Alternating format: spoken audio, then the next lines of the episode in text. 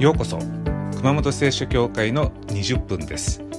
熊本聖書教会の礼拝メッセージをお届けいたします。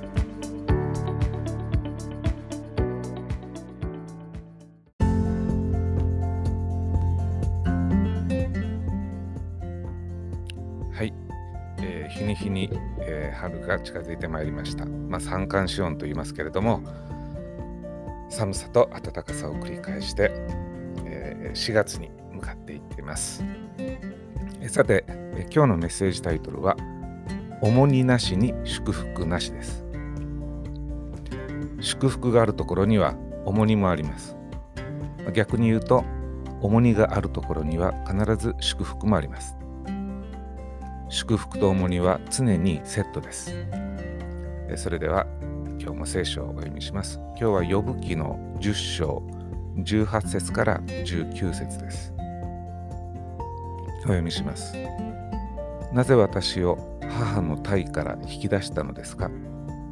私など誰の目にも止まらぬうちに死んでしまえばよかったものあたかも存在しなかったかのように母の体から墓へと運ばれていればよかったのに以上です、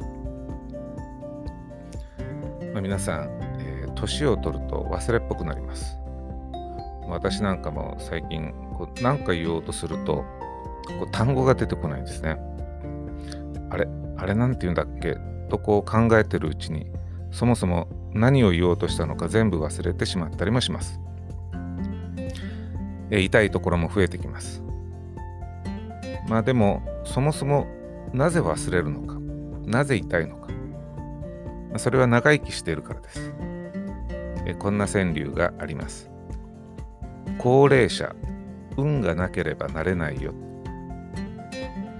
まあ、目痛いところにしか目がいかない人は、こう高齢まで生き延びれた祝福に必然的に、えー、伴う重荷があることを忘れています。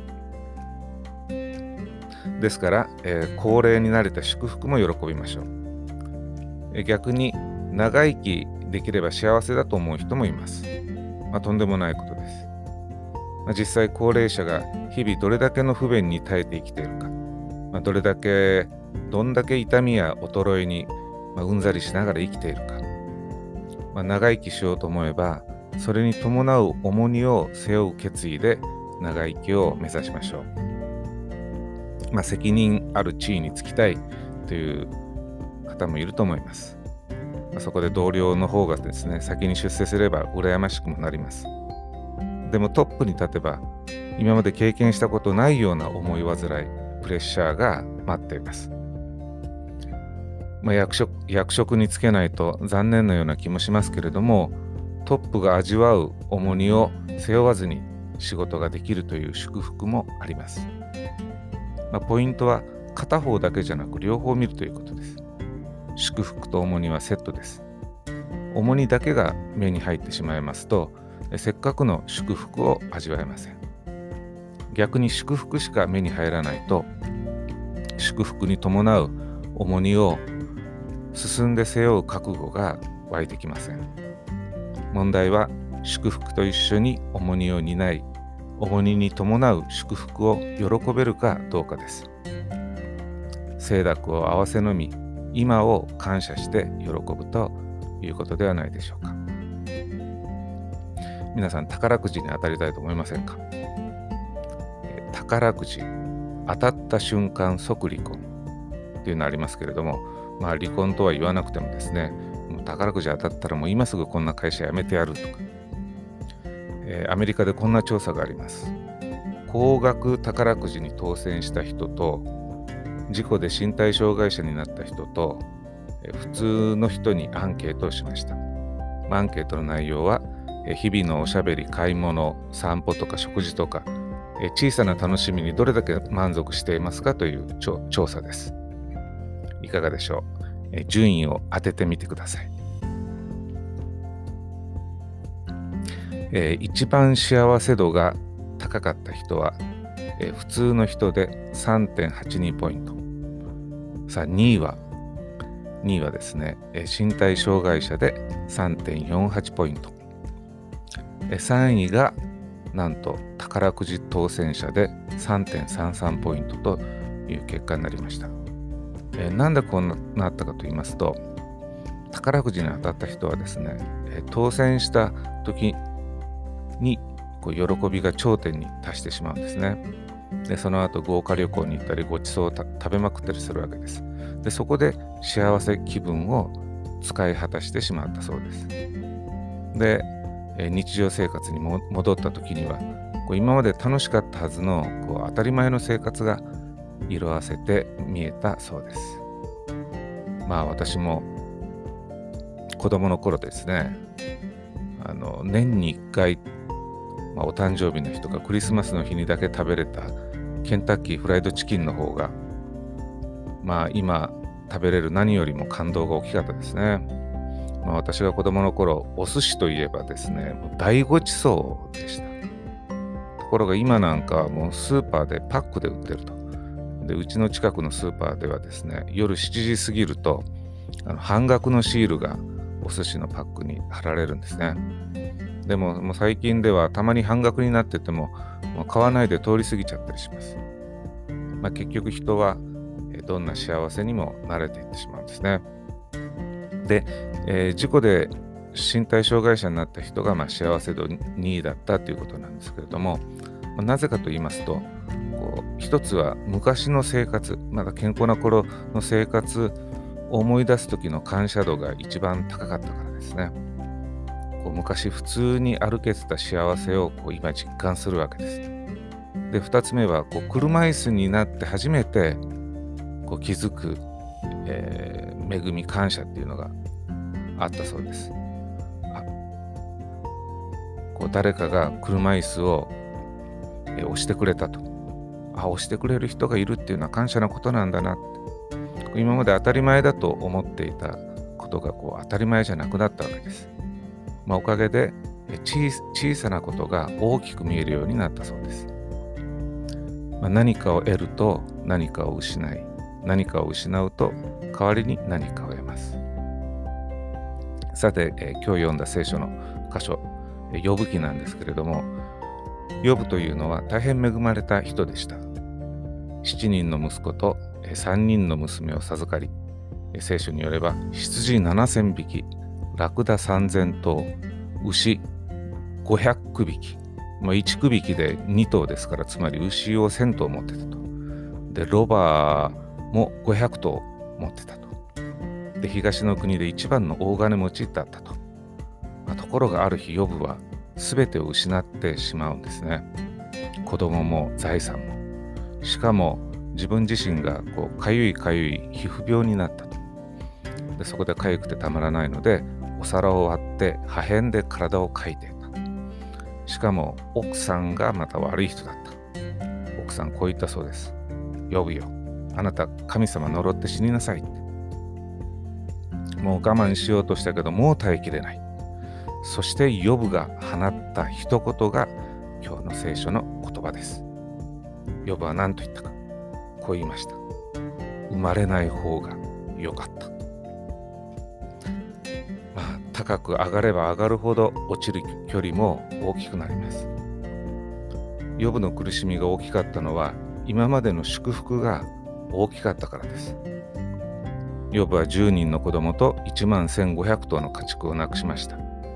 でも逆に言いますと、それだけ大きな祝福を散々エンジョイしてきたんですね。まあ、祝福が大きい分、失う辛さも大きくなります。セットですから。大きな祝福には大きな重荷があります。祝福だけ楽しんで重荷はいりませんとはなりません。しかしヨブは重荷しか見ませんでした。だからこう言いました。ああ、こんなことなら最初から生まれなきゃよかったのに。まあ、もちろんヨブは辛いです。それは間違いありません。でも、生まれなきゃよかったと思うほどなのか。たくさんのものをなくしました。でもそれはたくさん持っていたからです。でもそもそもなくすものさえ持っていない人だっているのではないでしょうか。ヨブは子供を亡くしました。でも望んでも子供が与えられなかった人もいます。そもそもヨブが味わったような幸せを一瞬も味わわずに死んでいった人たちだっているのではないでしょうか。まあ、もちろん生きてるから苦労もします。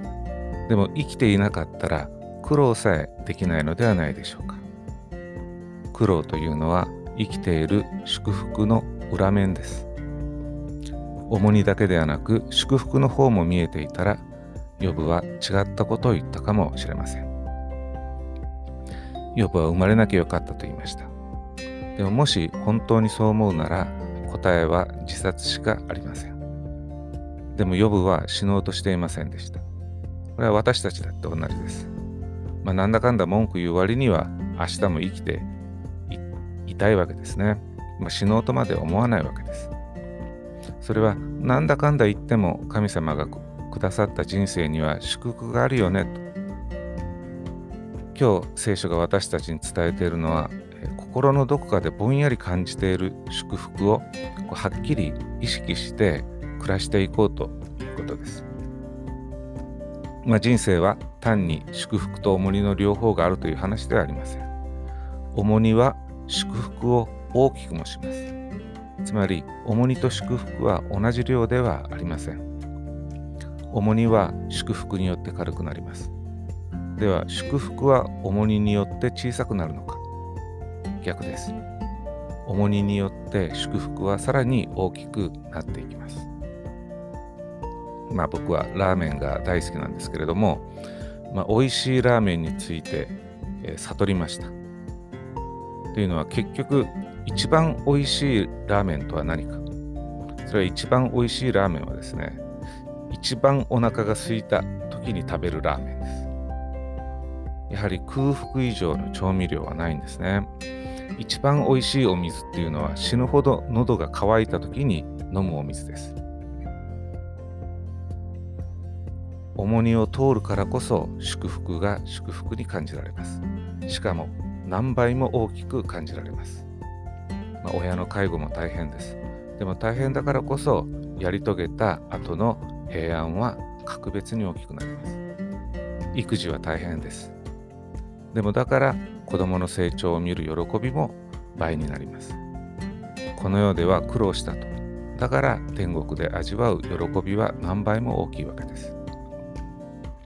まあ、この世で最も辛いことっていうのは何でしょうか、まあ、僕の意見ではおそらく別れだと思います。えではどの別れが一番辛いのか、まあ、私の独断と偏見で言わせてもらえば一番は我が子を失うことだと思います。まあ親より先に死ぬのが最大の親不幸と言いますけれどもおそらく当たっていると思います。まあ、私の周りを見渡しても我が子を亡くした方っていうのは記憶がなかなか抜けないんですね。まあ、死別して何十年経っても、えー、子供の死を口にする親御さんというのは多いです。さあ2番目は伴侶の死だと思います。まあ、伴侶っていうのは自分の一部になってしまってますから伴侶の死っていうのは大きな喪失感を伴います。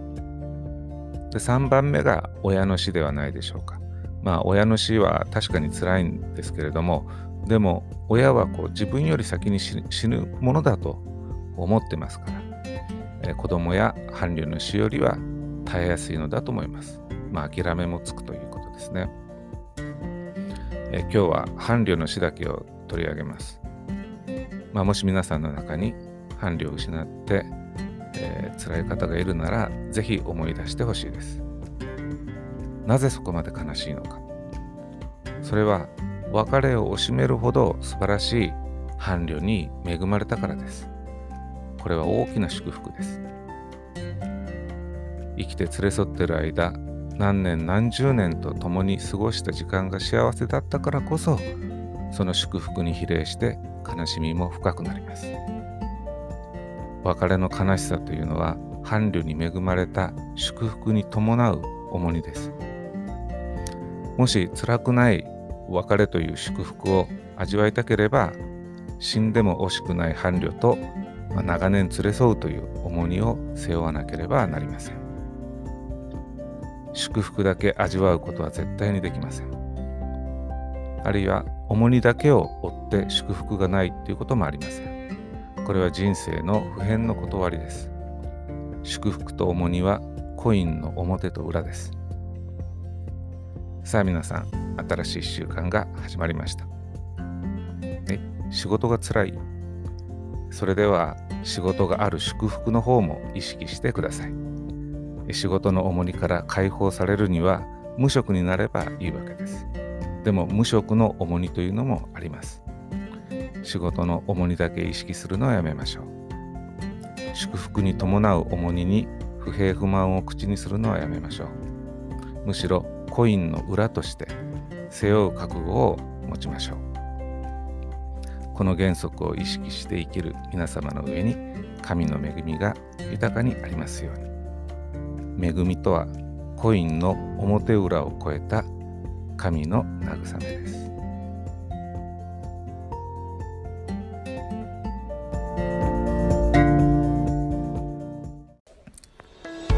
れでは熊本聖書協会の20分はこれまでです。ご視聴ありがとうございました。また来週。